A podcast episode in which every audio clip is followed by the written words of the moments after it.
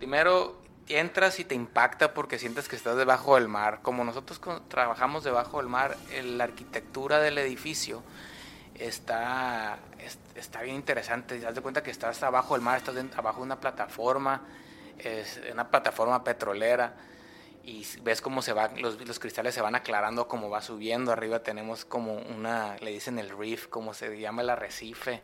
Está, está muy padre el edificio y la verdad encuentras a raza de todo el mundo, de todo el mundo. Acabo de terminar un proyecto en donde eh, trabajaron más de 50 nacionalidades, más de 20 idiomas. O sea, era, era un proyecto gigantesco en el que estuve trabajando en Egipto.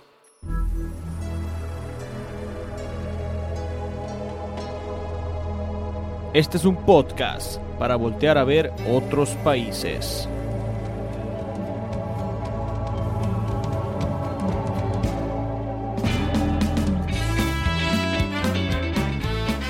Hola, ¿qué tal? Yo me llamo Procopio Ramos Bauche y esto es Orígenes. Orígenes es un podcast donde vamos a escuchar a personas que se la están rifando o que se la quieren rifar. Orígenes te dará herramientas de emprendimiento donde vamos a entrevistar a personas de diferentes áreas, artistas, chefs o cualquier loco que quiera crear. Y lo haremos seriamente divertido. ¿Qué? Yo soy Procopio Ramos Bauche y hemos iniciado el mes de abril del 2020 Vamos arrancando un mes y lo hemos nominado con el nombre el mes internacional. Y no precisamente vamos a hablar del tema de la salud ni de lo que está pasando, que hay que tener cuidado y sí hay que estar en casa. Este primer episodio iniciamos con un gran amigo que se llama Carlos Bracamontes y él trabaja en una empresa petrolera que también que trabaja en cuestiones de submarinos y se llama Subsea 7 que habla mucho de la energía y cómo hacen energía con, con lo que ellos hacen. ¿Qué es esto de Subsea? Bueno, es una compañía submarina de ingeniería, construcción y servicios que presta servicios a la industria de energía en el mar. Esta empresa está ubicada en Londres y sí, efectivamente, Carlos vive en la ciudad de Londres. Carlos es ingeniero civil por el TEC de Monterrey, cuenta con una maestría en Administración de la Construcción por el TEC de Monterrey, Campus Monterrey, y él fue graduado con honores por haber obtenido uno de los mejores promedios más altos de la carrera y fue representando la Asociación de Estudiantes de Sinaloa que se llama AESPIN. Disfruta este magnífico show. Muy buenos días, estamos aquí en un episodio. Me acuerdo, ayer estaba platicando con mi esposa, estaba platicando con mi esposa y le dije, me acuerdo cuando empecé, que no tenía, que me ponía súper nervioso con el asunto de, de los micrófonos y el cableado. Estoy sorprendido y bueno, pues yo te quiero dar las gracias. Ayer tuve la oportunidad de conocer a Antier, tuve la oportunidad de conocer a un gran camarada, de varios amigos conocidos y antes de hacer la primera pregunta, yo quisiera que él abra los micrófonos. ¿Qué tal? ¿Qué tal, Procope? Muchísimas gracias por la invitación. La verdad me siento agradecido y, que me hayas invitado y para mí eh, me, parece, me sorprendió la verdad, ¿no? Tu llamada y, que me querías invitar a este proyecto, a tu podcast. Es la primera vez que estoy detrás de un micrófono, es la primera vez que estoy en un podcast, obviamente. Igual yo soy el que me siento así como te sentías tú, nervioso, no sé qué onda, qué es lo que tengo que decir, pero dejamos que fluya, platicamos aquí, echamos la charla y, vámonos, vámonos para Todavía, todavía no hay episodio que no me sienta nervioso y eso se lo quiero, lo quiero pedir siempre porque cuando no haya nervios es cuando me voy a preocupar. Primer pregunta que le hago a todos los invitados, estimado Carlos. ¿Quién eres? Pues yo soy un vato, yo me considero un vato normal, un güey normal de Culiacán, soy culichi y me siento muy orgulloso de ser culichi. Soy una persona que, que, ha vivido gran parte ya de su vida fuera de Culiacán y por lo tanto este, presumo de mis raíces y presumo lo bueno que tiene, que tiene Culiacán y tiene el Estado, ¿no? Yo soy un, un, chavo privilegiado, siento así, porque nací, crecí en una familia este, con mucho amor, mucho cariño de parte de mis padres, mis hermanos. Yo soy el mayor de tres hermanos, nos llevamos muy bien. Siento que he vivido una burbuja. y lo, siento y lo sé porque cuando te sales de esa burbuja te das cuenta, ¿no? Cómo, cómo la demás raza o todas las vivencias de otra raza, pues cómo, cómo les han batallado. Y digo, madres, ¿será bueno, será malo? Porque cuando sales de esa burbuja, pues a veces sales, tal un poquito vulnerable, entonces tienes que estar eh, con los ojos más abiertos. Pero la verdad, soy un morro de Culiacán, soy, tengo 30 años. Este Viví en, en, en, toda mi infancia en una, en una en Culiacán, hice grandes amigos. Yo fui al Instituto Chapultepec, ahí jugaba fútbol americano con las cobras. Este, era, pues yo era de los mismos, yo era esa, esa banda, ahí conocí al Cesario, yo era patineto. Me gustaba ahí andar ahí, en el campestre, ahí lo conocí releando, en las, haciendo desmadre en las, en las bancas y así. Buena onda, el buen Cesario. Oye, estimado Carlos, Carlos, Carlos, Carlos, Carlos. La raza aquí me conoce como el Braca. Ok, pero eres Carlos. Carlos, Carlos Alberto. Pero le dice la raza Braca. Entonces vamos a decir al Braca. ¿Qué onda, Braca? Le mandamos un fuerte abrazo a toda la raza que conoce al Braca. Aquí andamos grabando, sí, efectivamente. Y le vamos a hacer un comercial al coworking. Es el primer episodio que menciono el coworking. Cuando quieran venir a una oficinilla, aquí les van a atender muy bien. Van a rentar su oficinilla, pueden rentarla por una semana, por un día o por un mes superdotado, te sentías eh, con más capacidad, no porque fueras más o fueras menos, pero te dabas cuenta cuando eras niño que tenías unas diferencias sobresalientes que sobre, que sobre tu entorno. Superdotado o un gran amigo. Ambas tienen una fuerza importante. Hola, yo soy Cristian Bracamontes, hermano de Carlos. Una de las cosas que siempre admiro del Carlos es eh, el liderazgo que lo distingue. Honestamente, él es una persona muy proactiva, siempre está buscando qué hacer, siempre está buscando en qué ayuda, en qué suma, eh, en qué se suma él mismo, en qué suma a los demás. Y cuando en, términos laborales, personales, eh, siempre está un paso adelante, siempre trata de estar un paso adelante. Parte de este liderazgo que Carlos siempre ha tenido, también pues dentro de este liderazgo también está toda la onda eh, social, ¿no? Creo que él tiene una estrella social y eso le ayuda mucho para, para, crecer el liderazgo. Él empatiza mucho con las personas y, es muy fácil que Carlos eh, pueda conectar con otras personas, pueda eh, hacer relaciones laborales, personales. ¿Por qué? Porque Carlos siempre está con muy buena actitud, muy buena disposición, la mente muy abierta a los comentarios de los demás es una persona muy multicultural por todo lo que ha vivido, este, porque ya, ha vivido en, tres países, ha viajado mucho, ha conocido diferentes culturas, ha convivido con gente de diferentes culturas y, eso lo hace una persona eh, de una mente muy abierta y, siempre buscando cómo sumar. Es una persona que nunca juzga. Entonces, eh, en resumen, lo que yo siempre he visto en Carlos y lo que yo admiro mucho de Carlos es el liderazgo que tiene para hacer las cosas, la proactividad. Y parte de este liderazgo también está su estrella social, ¿no? De empatizar muchísimo con las personas eh, y, tener estabilidad para relaciones interpersonales, eh, pues muy, muy, muy buena. Se me facilitaba la parte académica. Okay. Yo, era, yo, era, yo era más que nada el estudioso ahí. ¿Eras matadito o...? Era, yo de la raza así que se clavaba con la escuela. ¿Desde la primaria? Desde siempre. Y desde siempre lo fui. ¿Pero por obligación? ¿Porque tu mamá te presionaba? ¿Porque no te dejaban salir si no hacías la tarea? Creo que em, empezó tal vez así, por, por una disciplina inculcada por mis padres y después por convicción y por, y por, y por creérmela que, que ese era el camino que me iba a ayudar a, a salir. Yo, yo cuando estaba, ¿qué te digo?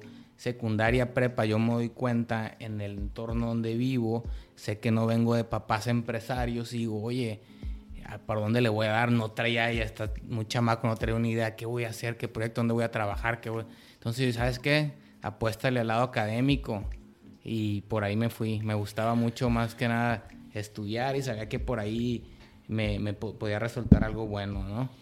Desde morrillo sacabas nueve y dieces. Ese era yo. Ese eras tú. Ese era yo. El, el cuadro de honor.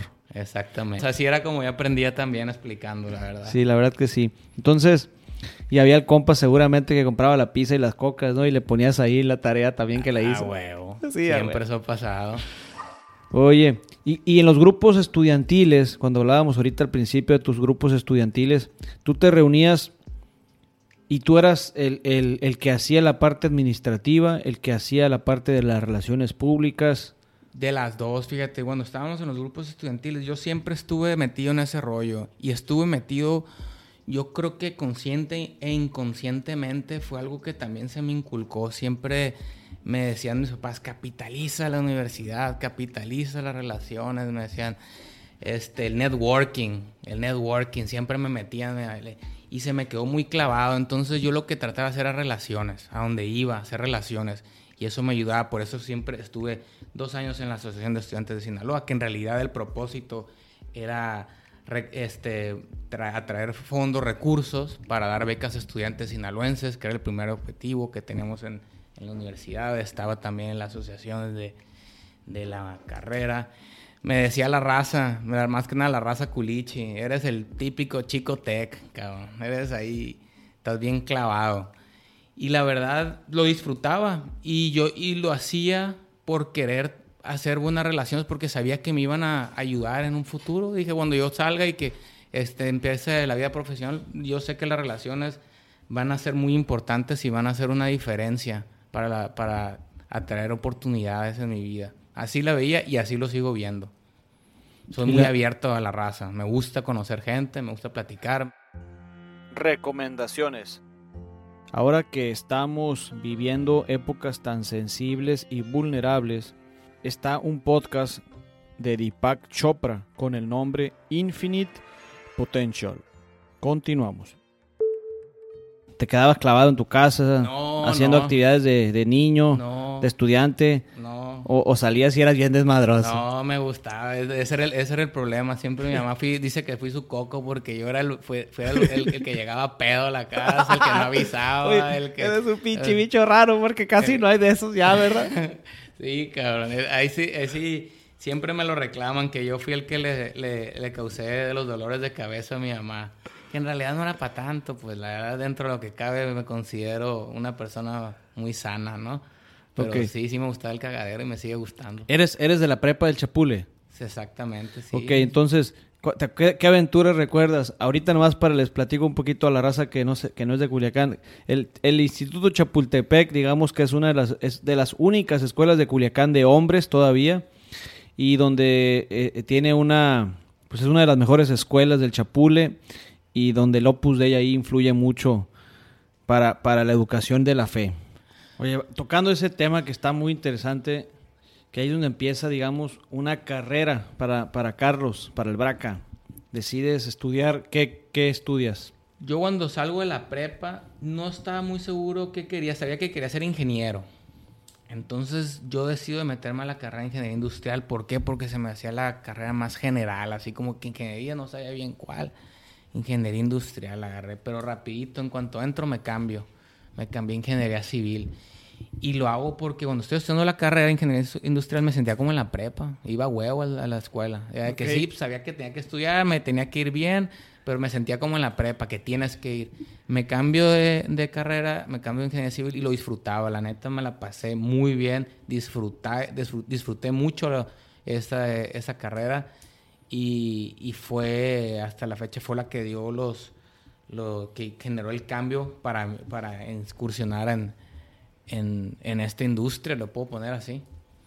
¿Tu primer trabajo cuál fue? En, en Monterrey estuve trabajando hasta- en- mientras empecé a estudiar hasta de mesero. Pero ya profesionalmente, Cuando te fuiste a estudiar te dijo tu jefe, yo te pago la carrera y allá tú te la, te la rifas o te mandaba una mesadilla ahí. Me mandaba una mesadilla leve. Me gradué en Monterrey. Yo empecé la carrera en Monterrey y termino en Monterrey. De hecho, a medio pelo casi me regreso a Culiacán.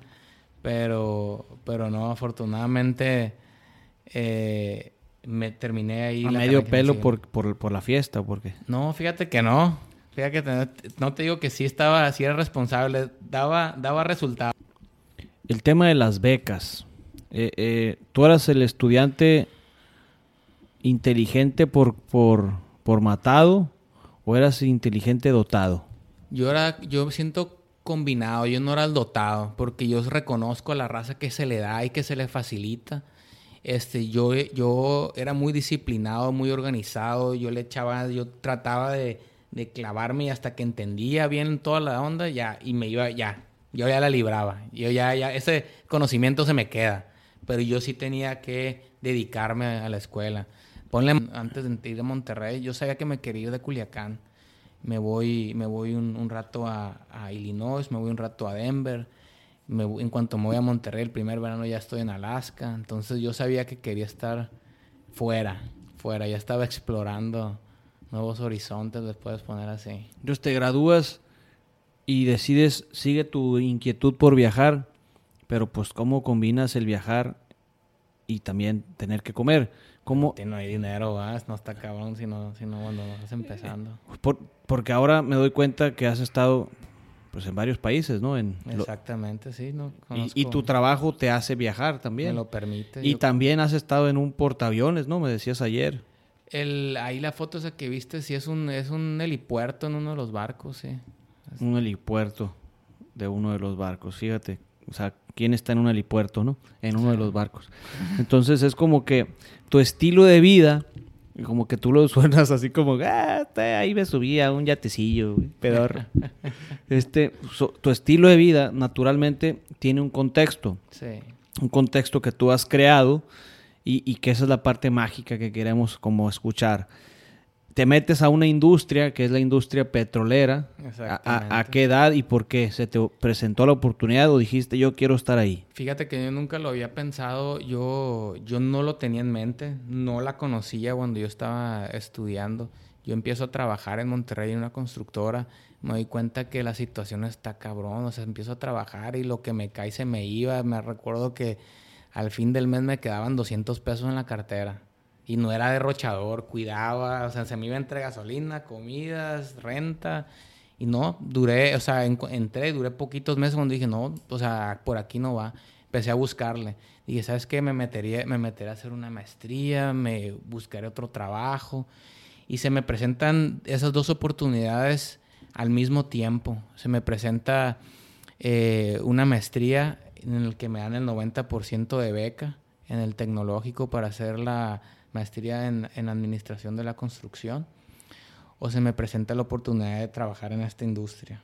Entonces yo en ese momento estoy consultando entre gente, primos más grandes que yo, conocidos, ¿qué me recomiendas? ¿Cuál es tu experiencia? ¿Qué te... Y hago un poco de introspección y qué me gustaría. En este... El punto es que decidí irme por el jale. Dije, ¿sabes qué? Cuando tenga más experiencia y cuando la sienta la necesidad, yo creo que me echo ese, puedo ese brinco de la maestría, ¿no? ¿En qué industria te encuentras ahora? Industria, yo le llamo la industria de, la energía, porque no nomás estoy en el área de petróleo y gas, sino también energías renovables. Entonces ya está cambiando y estamos yéndonos para este, este nuevo segmento y, ya está incluido también el portafolio que, en el que manejamos. Un gran amigo nos explica qué hace la empresa Subsea y a qué se dedica. Escuchemos. Hi everyone, I'm Keith Whiffen. I'm the Global Cost Control Manager at Subsea 7. I've worked with Carlos Bracamontes for seven years in many locations. We have worked together in Ciudad del Carmen in Mexico, in Houston in Texas, and now London in the UK. Subsea 7 is a subsea engineering, construction, and services company serving the offshore energy industry. We are a global leader in the delivery of offshore projects and services to the oil and gas and renewable sectors. Subsea 7 employs around 13,000 people with over 80 nationalities across 33 countries. Thanks for letting me contribute to the Origin podcast. Stay home, everyone, and stay safe. Thanks. Bye bye. Me voy a imaginar que estoy llegando por primera vez a tu oficina. ¿A dónde tengo que llegar para conocerla? ¿Cómo es, cómo, es la, ¿Cómo es el espacio físico? Primero tienes que agarrar un vuelo bien largo, cabrón, porque yo te tienes que volar para Londres. Entonces te vas de aquí a la Ciudad de México. la Ciudad de México, si encuentras un vuelo que, que, no esté tan caro, te vas directo a Londres. Le toco la puerta y, me va a contestar una chava de, de, Estados Unidos, una chava de Londres, una chava de Italia, una chava de Francia, una chava de... ¿Dónde? Está todo mezclado. Te vas a llegar y es una, es una oficina. Primero entras y te impacta porque sientes que estás debajo del mar. Como nosotros trabajamos debajo del mar, la arquitectura del edificio está, está bien interesante. Te das cuenta que estás abajo del mar, estás abajo de una plataforma, es una plataforma petrolera y ves cómo se va, los, los, cristales se van aclarando como va subiendo. Arriba tenemos como una, le dicen el reef, como se llama el arrecife. Está, está muy padre el edificio y la verdad encuentras a raza de todo el mundo, de todo el mundo. Acabo de terminar un proyecto en donde eh, trabajaron más de 50 nacionalidades, más de 20 idiomas. O sea, era, era un proyecto gigantesco en el que estuve trabajando y en Egipto eh, lo terminamos en octubre. De hecho, esa foto que viste era cuando estaba en el barco trabajando en, en, muy cerquita de Alexandría, al norte de Egipto. ¿Y, te, subiste a un barco por accidente o cómo llegaste a ese barco? No, no, no, pues estaba, estábamos instalando unas tuberías, esta, fui como ingeniero de, de, proyecto. Es una chamba que, que yo tenía, que yo normalmente trabajo en oficina y, y tenía rato eh, queriendo trabajar en, campo. Entonces me tocó la oportunidad de ir a explorar. Ya he ido varias veces a campo, pero echarme un mes trabajando ahí en el, instalando y, requiere de, un gran esfuerzo y, y, corres grandes riesgos. Es una, es una industria peligrosa en la que se, hay muchos, muchos sistemas y, y controles para la calidad y seguridad. Entonces, la verdad, está muy interesante, pero tiene su precio y tiene su riesgo. ¿Trabajas hasta qué hora? No, ahí traba, estaba trabajando, te puedo decirte, yo empecé a trabajar a las cinco y media de la tarde y terminaba a las siete y media de la mañana. Yo me echaba todas las noches trabajando, o sea, yo estaba, a veces me echaba 12, 13 o 14 horas trabajando, porque como el, estamos trabajando 24 horas al día, entonces yo me voy rotando con otro ingeniero y, turno de noche, turno de día. Pero en realidad se supone que son 12 horas y 12 horas, pero terminas echándote más porque tienes que hacer el, el handover, como le llamamos allá, que sea, qué es lo que pasó, en qué vamos, qué es lo que tienes que hacer y el seguimiento. Entonces, en realidad es chambas pesadas, es, es, trabajo pesado. Tu idioma, me imagino que el idioma que hablan allá es el inglés, ¿verdad? El idioma común es inglés, el idioma común es inglés. El, el, el español ahorita, la verdad, no, no lo uso mucho, en, al menos en allá, porque somos dos mexicanos en toda la empresa, en, el, en, aquel, en aquel lado del mundo, ¿no? Hay una, tenemos una oficina en Ciudad del Carmen, que es, que es el... Aquí en, en, México es donde está, está más enfocada la industria del petróleo del sur, pues están los campos. Vamos haciendo una pregunta muy, muy sencilla. ¿Qué haces dentro de esa empresa? ¿Su empresa se llama? Mi empresa se llama Subsea 7, Subsea 7, Subsea 7. ok, Subsea 7. Sin embargo, tu industria es una industria pues muy parecida a lo que hace Pemex, o digamos es... Más bien, nosotros este, trabajamos con Pemex, nosotros seremos un cliente de Pemex, nosotros le construimos a Pemex. Yo estuve trabajando en unos proyectos para Pemex. Nosotros, Pemex sería un operador ¿no? Ellos son los dueños del campo, ellos, ellos son ellos, ellos extraen, ellos venden el, gas, el petróleo. Nosotros somos la constructora que va e instala todo debajo del mar, todas las, todas las instalaciones para que ellos puedan sacar este el, gas y petróleo. ¿Y cómo se siente estar en un espacio multicultural, trabajando en una, en una industria pues que seguramente debe ser de las industrias más importantes económicamente? ¿Cómo te sientes estar ahí? La verdad es, es otro mundo, es una la diversidad entre género y, cultural genera gran impacto en los resultados de la empresa. Está totalmente comprobado.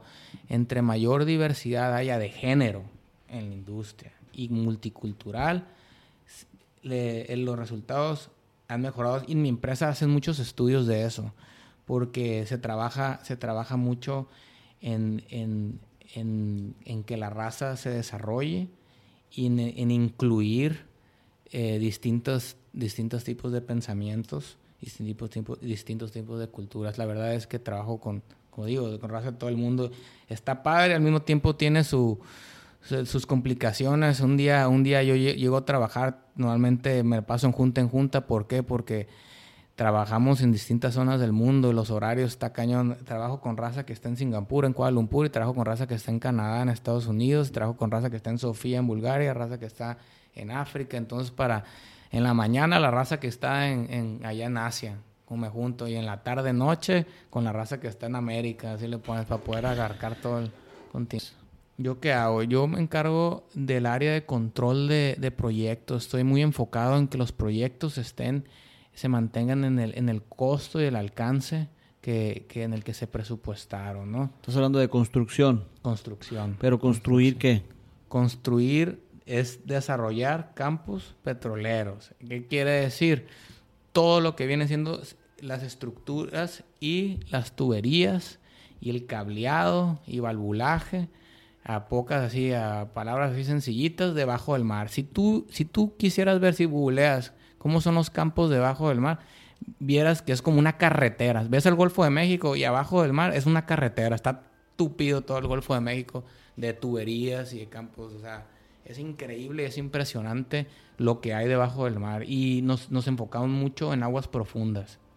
De aguas someras también, que aguas someras son poco profundas, aguas profundas. ¿Qué es lo que está haciendo la empresa para ser, digamos, sustentable? Mira, nos estamos, nos estamos diversificando, obviamente, ¿no? Porque el mundo está cambiando. Entonces, ya un porcentaje de, de nuestro negocio se enfoca en energías renovables. De hecho, este año yo estuve trabajando mucho en Holanda. En Holanda porque eh, tenemos una- unas oficinas allá que se encargan de, de la instalación de las turbinas de viento en el mar. Si tú googleas wind farms y te vas a dar cuenta, mucha raza las puede haber visto en, o en Estados Unidos, cuando si han viajado a Estados Unidos, pero que están en tierra, pero en el mar normalmente no la ves. Solamente si viajas en, Europa ves mucho. Cuando estás viajando en Europa, que vas a Noruega, que vas a Escocia, que cruzas de, de- de Londres, que vas a, Holanda, así ves cómo está tupido el mar de, de- turbinas de viento. Y eso es lo que también estamos, estamos, estamos metidos, bien metidos en ese, en, esa, en ese rollo, porque es el futuro. Para el 2050, eh, las energías renovables se estima que va, es la que va a reemplazar, ¿no? Este, lo que son los... Hace unos días, bueno, me mandaste una imagen donde sale, donde sales en tres lugares, en Londres, sales en Egipto y sales arriba de un avión. Sí. ¿De un qué? ¿De un, cómo se Un llama? helipuerto. Una- de un helipuerto. Ahorita nos platicas de tu experiencia en el helipuerto. Esta imagen anda rolando un culichi por allá en Londres eh, eh, eh, de su dive- diversidad de trabajo. Entonces, platícanos qué, qué campaña estás promoviendo. Ya te hiciste famoso. Estuvo interesante. Hace, hace unas semanas me contactan, eh, me contacta gente ahí de, de- la empresa en el que quieren que les platique mi experiencia.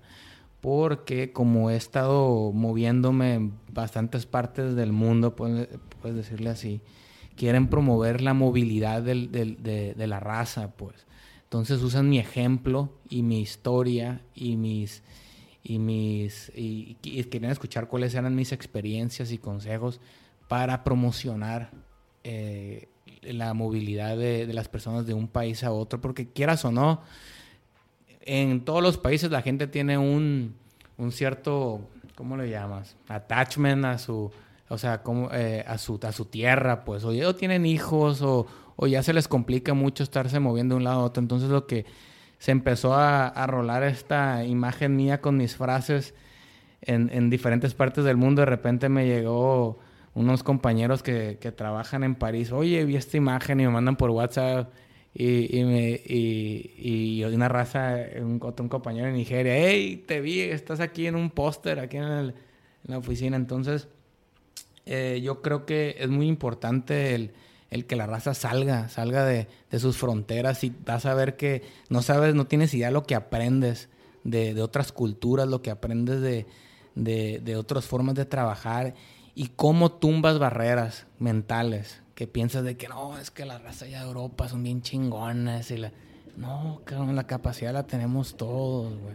Tenemos capacidad de, eh, impresionante eh, y, no, y nosotros mismos nos, nos, nos ponemos esas barreras de que no, es que cómo voy a trabajar en inglés. Todos tenemos nuestras virtudes, capacidades y vamos aprendiendo en el camino. Soy José Francisco Yáñez Cárdenas. Conozco a Carlos desde hace 26 años que nos convertimos en sus vecinos y de ahí se formó una gran amistad con mi hijo, gran compañeros de toda la vida.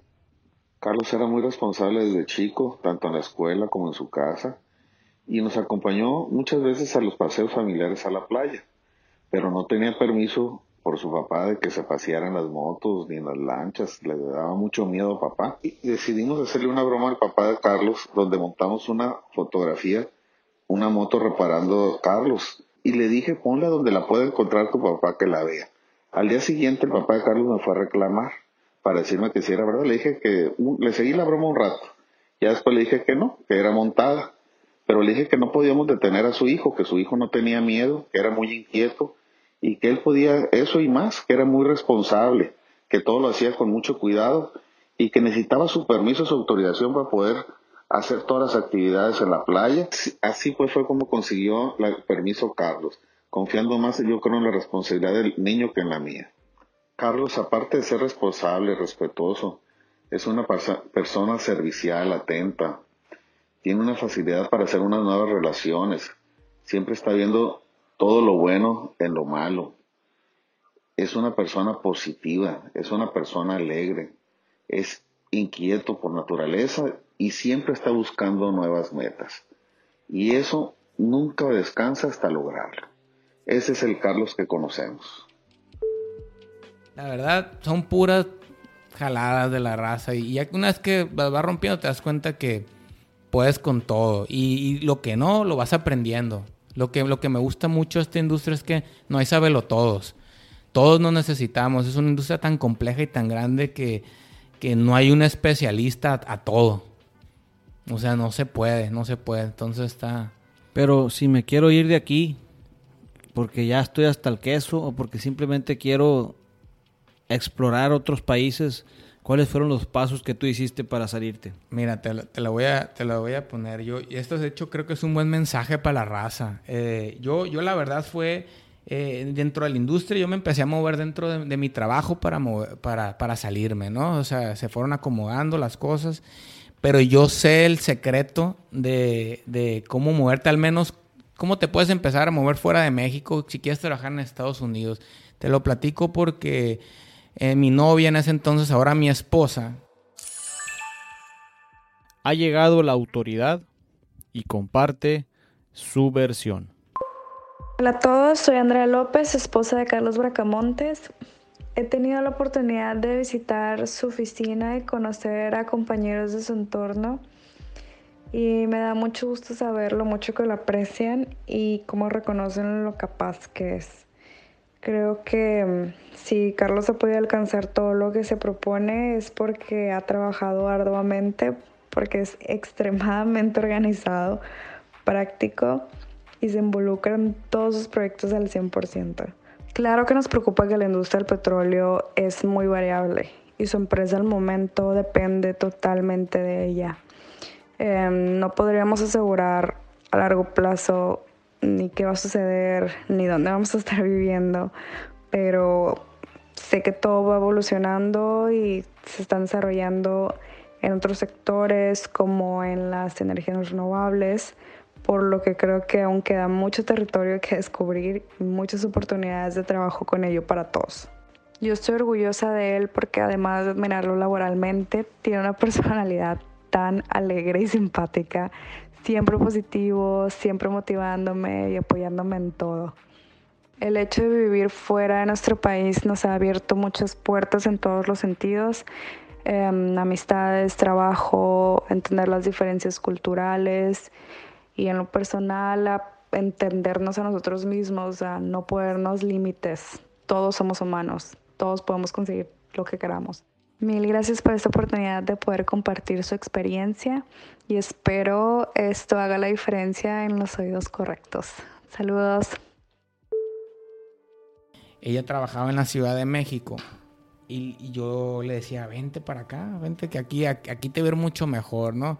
No, pues cómo. La verdad es, muy aventada, pero, pero le, empecé a plantear el escenario de, de cómo sí puedes tener un trabajo en el extranjero, no sin necesidad de ser un, necesidad, por ejemplo, trabajar en Estados Unidos, sin necesidad de ser gringo.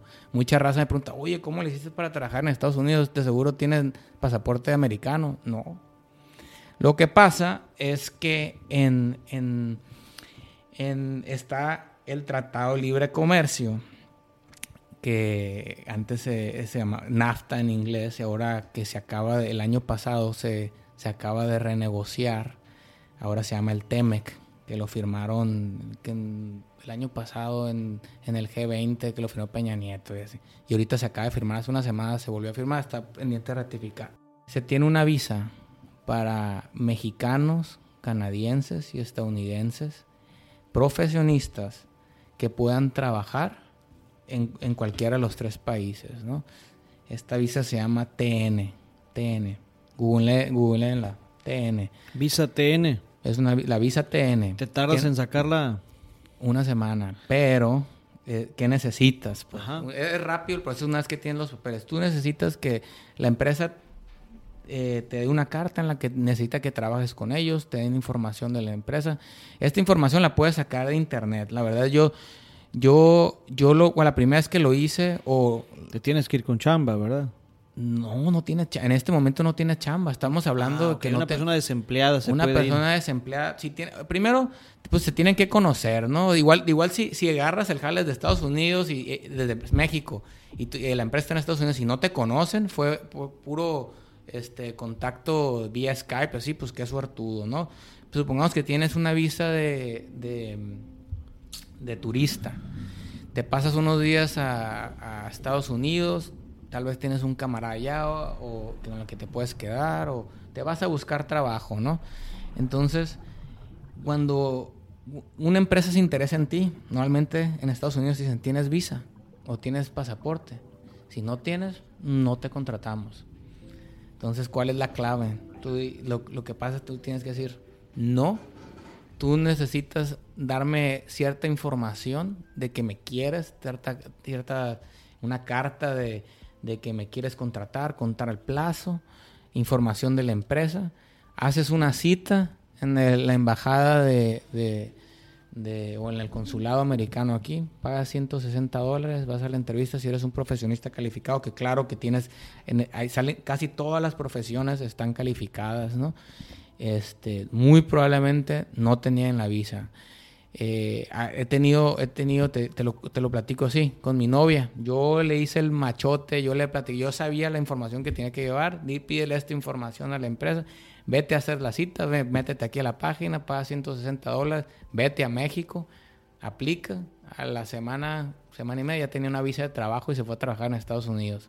Así. Así de sencillo, pero... Se escucha sencillo. Así de sencillo, pero hay que tener una casita, hay que tener un, fondo de, de dinerito para no, obviamente por eso te digo, pero... pero una casa de renta, yo qué sé, ¿no? Un familiar. Pues el, trabajo te lo va a dar si, si, si, tienes...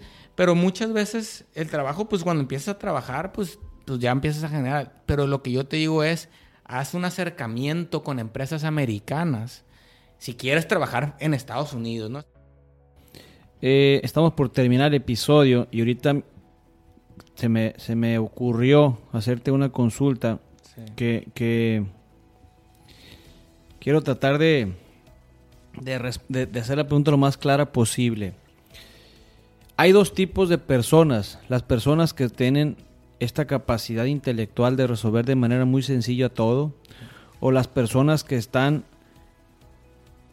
al lado de la gente talentosa. Que en este caso yo me considero a ese. O sea, yo siempre he creído que he sido el vato que está a un lado de los inteligentes, que está a un lado de los más chingones porque yo no me siento chingón. O sea, la digo, es que ¿qué quiero llegar con, con, a- con esto? En este mundo en el que tú te encuentras, en estas industrias, me imagino que hay de todo. De- hay gente que tiene esta gran capacidad intelectual y también aquellos que se rodearon de la gente más intelectual. ¿Cómo ves esa parte? O sea, ¿crees que es el camino correcto? ¿Te sientes de los, bueno, pues eres, tienes honores, creo que tú eres el bueno de la película, tú eres el, el chilo de la película, yo tenía que acercarme con la gente como tú para aprender y estudiar.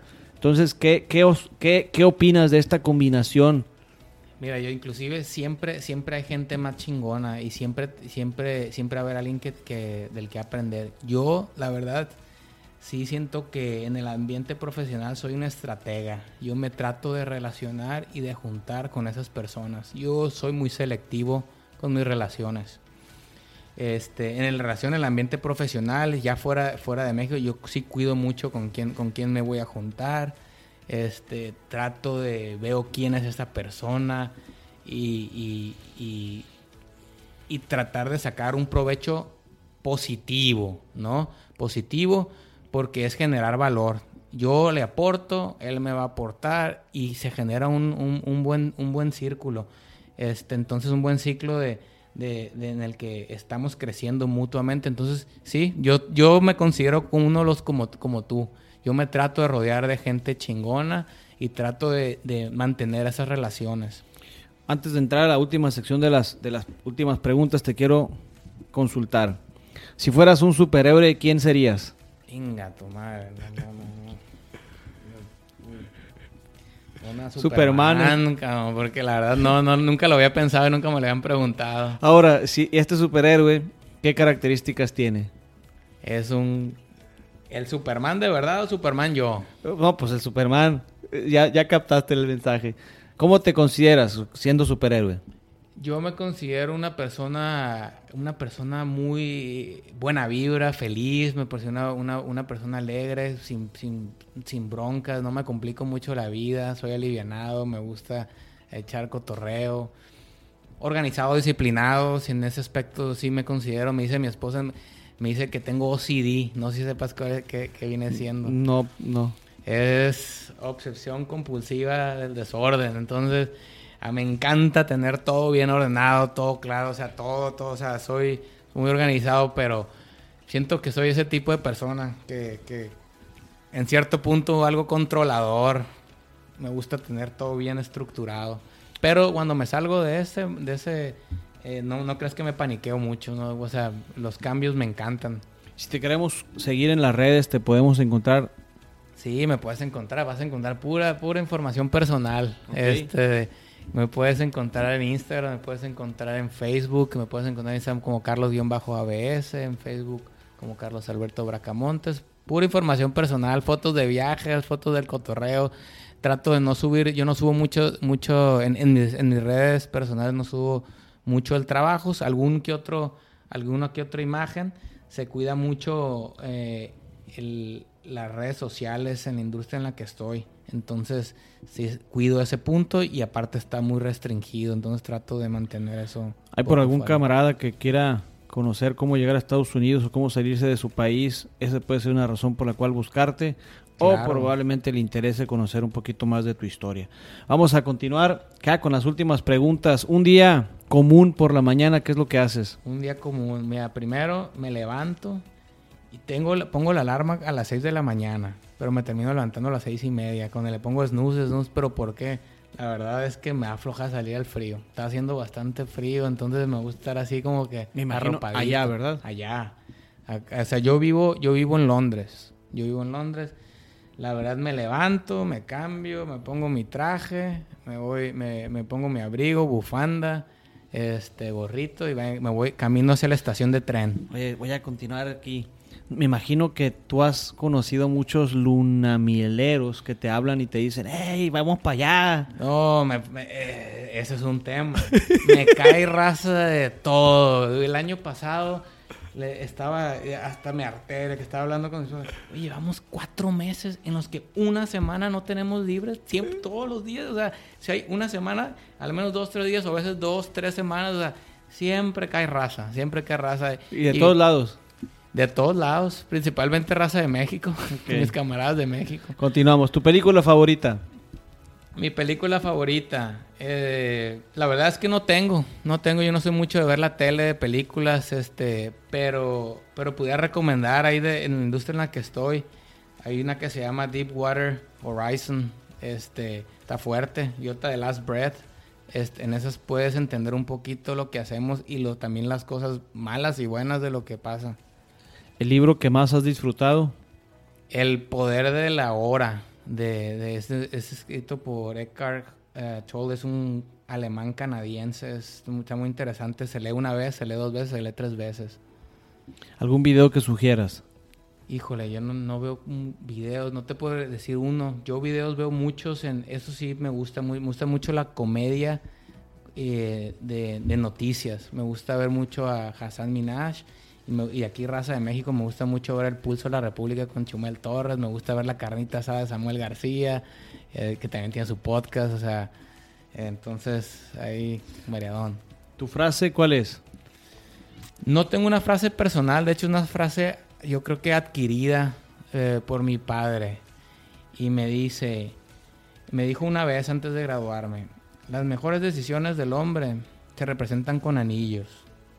Uno es tu profesión y otro es tu mujer. Y yo me pongo el, el- el de la pareja del lado derecho, porque esa es la más importante.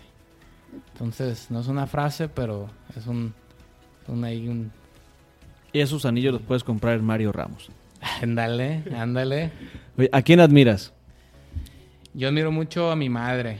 A mi, a mi madre le tengo una gran admiración y respeto. Le he hecho un chambón. Desde casa, para ti. Soy Lourdes Sánchez de Bracamontes, mamá de Carlos. ¿Qué es lo que te puedo decir de Carlos? Pues que siempre ha sido un hijo amoroso y respetuoso. Lo que yo siempre he admirado de Carlos desde muy niño es su disciplina, su orden, su tenacidad para lograr lo que quiere. Siempre ha sido de metas y de retos, muy inquieto, proactivo. Constantemente sale de su zona de confort. Eso lo ha llevado a hacer las cosas diferente y por conclusión pues obtener logros. A mí lo que más me encanta de Carlos siempre tiene una sonrisa, es una persona positiva, alegre, tiene un ángel para tratar y empatizar con los demás y eso pues hace muy agradable la convivencia. Otra de las cosas que admiro de Carlos es su seguridad. Por ejemplo, el miedo no lo paraliza, sino todo lo contrario. De algo malo que pueda suceder, él encuentra lo bueno y lo capitaliza. ¿Qué más te puedo decir aparte de que lo amo con todo mi corazón, que siempre me he sentido muy pero muy orgullosa de él y no solo por sus logros personales, sino porque desde niño ha sido un excelente hijo, un excelente hermano, siempre muy atento de cómo se encuentra la familia. Una de las cosas que siempre le he dicho y agradezco enormemente, aparte de ser un buen hijo, es un buen ejemplo que da como hermano mayor de esta familia. Cristian e Iván son siempre lo han admirado y respetado y lo quieren mucho de este, pues qué más, aparte de que lo queremos tanto, de que lo extrañamos, que estamos felices que él va detrás de sus sueños y que siga luchando y que siga con pie firme, que lo queremos mucho y que lo extrañamos. ¿Y tu color? El azul, 100%. ¿Coleccionas algo? No, ninguna, nada, colecciono. Soy, yo no quiero tener, yo soy de los que no le gusta tener nada. Ok. Si volviera a vivir una persona, ¿quién sería? ¿Qué harías y qué le preguntarías? Híjole, la verdad es que no. Pocas personas, yo creo, no A una persona que no llegué- nunca conocí en mi vida fue a mi abuelo paterno. Creo que tal vez em, me gustaría conocer, haber conocido su vida. Y yo creo que él me él hablaría más de lo que yo hablaría. Yo creo que él me preguntaría más cosas. Le decían el salivas. ¿Por qué? Porque traía un salivero, todo el tiempo hablaba demasiado. Entonces, eh, a donde voy siempre eh, la gente lo conoce, lo ubican muy bien y platican del Salivas, así como que el- la raza lo, lo conocía aquí en Culiacán, me hubiera gustado conocerlo. Parece que era muy vago también. Última pregunta. Dime, Una palabra. Felicidad. Hemos terminado el show. Muchísimas gracias, Braca, por haber aceptado la invitación. Tuvimos la oportunidad de conocernos esta semana y, y- y me cachó, le caché lo que estaba haciendo. De manera muy prudente me lo compartió. Y hoy en día estamos aquí grabando. Muchas gracias por haber aceptado. No, hombre, al contrario por tu invitación. Y nos vemos en el próximo show. Nos vemos, raza.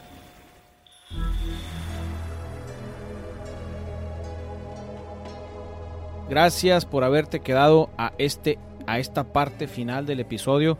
Fue un episodio muy fregón, fue un episodio que grabé en diciembre y tuve la oportunidad de conocer a Carlos Bracamontes el, en diciembre y le dije, oye, pues qué te parece si grabamos y me dijo, órale, pues vamos a grabar. Y la verdad es que es muy padre toda la información que nos comparte porque estamos nosotros a veces pensando solamente en, en nuestras actividades, en lo que en la ciudad está a mi alrededor y realmente este, este podcast a mí me llamó mucho la atención de tantos datos curiosos que podemos aprender de cómo podernos ir a vivir a otros países. Y bueno, aquí él nos comparte toda esta información. Yo te quiero dar las gracias. Te recuerdo, estás en Orígenes Podcast. Y comparte este episodio, compárteselo a tus amigos, compárteselo a los amigos que están en la carrera o a los amigos que están por, por empezar la carrera, específicamente los de la prepa. Muchísimas gracias a todos y cada uno de ustedes que participaron en este episodio. Específicamente a ti, Cristian, que fuiste el que empezó todo este tema conmigo. Muchísimas gracias, señora Lourdes. Muchísimas gracias, señor José Francisco. Kate, I send you a message. Thank you. And you are a great, great guy. I hope if I go to London, I meet you uh, soon. Y Andrea, gracias. Gracias por, por, por tu coordinación, tu amabilidad. Y a todos y cada uno de ustedes que están escuchando, si quieres participar, mándame un mensaje. Con mucho gusto, si quieres que conozcamos a más personas que están en otros países este, con mucho gusto los podemos entrevistar. Este, este mes de abril, pasando a esta otra etapa, este mes de abril tenemos dos episodios particularmente internacionales súper padres. Gente que está trabajando en cosas muy padres. No quiero compartir la información, pero realmente están muy padres. Vale la pena darte la oportunidad de escuchar los siguientes episodios. Y si te gustó, como te dije hace un momento, si te gustó este episodio, compártelo, mándaselo a tus amigos. Comparte esta historia en Instagram, Orígenes Podcast. Y nos vemos en el próximo show. Créditos. Enrique Rivera en edición. Luis Gerardo García, diseño de redes sociales, Onésimo Murillo, branding de Orígenes Podcast.